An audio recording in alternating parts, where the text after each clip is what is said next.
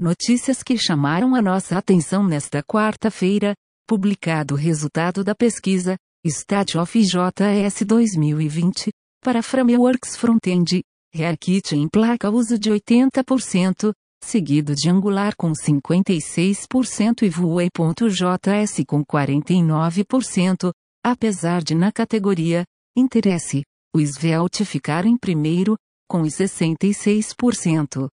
Para Frameworks Backend, Express fica em primeiro com 80%, seguido de Next.js com 37% e Gatsby com 28%, onde Next.js lidera na categoria Interesse, com 72%. As informações são do site oficial do Stat of JS. Anatel proíbe roteadores Wi-Fi com senhas fracas, o novo regulamento também vai apenas homologar novos equipamentos de telecomunicações desenvolvidos com o conceito Security by Design. A partir de agora, equipamentos não poderão conter senhas iniciais fracas ou em branco. Da mesma forma, diversos produtos de uma determinada marca não poderão conter a mesma senha ao sair de fábrica. As informações são do Tecmundo.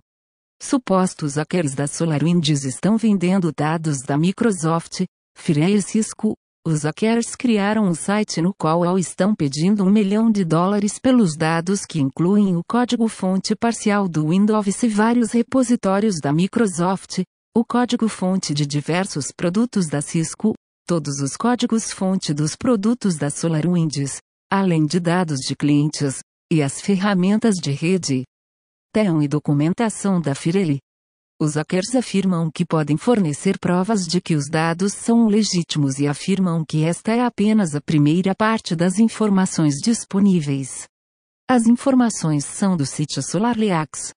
Co-fundador do WhatsApp e é o presidente executivo do Signal, Brian Acton afirma que a base de usuários do aplicativo de mensagens explodiu nos últimos dias após a mudança na política de compartilhamento de dados do WhatsApp. Acton afirma que o Signal será apenas financiado por doações de usuários.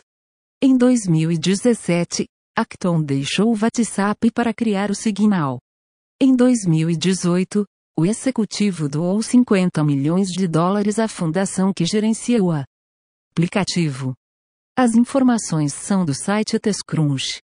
Telegram ultrapassa 500 milhões de usuários ativos, mais de 25 milhões de usuários se registraram na plataforma nos últimos dias, afirma Pavel Durov, fundador do Telegram. Durov também garantiu que jamais irá monetizar os dados de usuários com anúncios personalizados.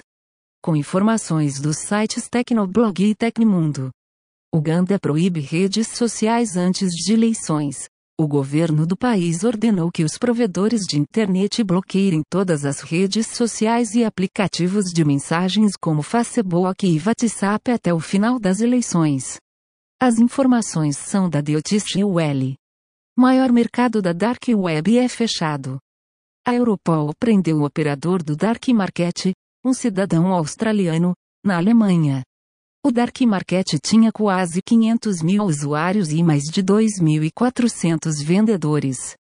O site vendia uma variedade de produtos ilegais, incluindo cartões de crédito, cartões S e M clonados e malware. As informações são do site The Register.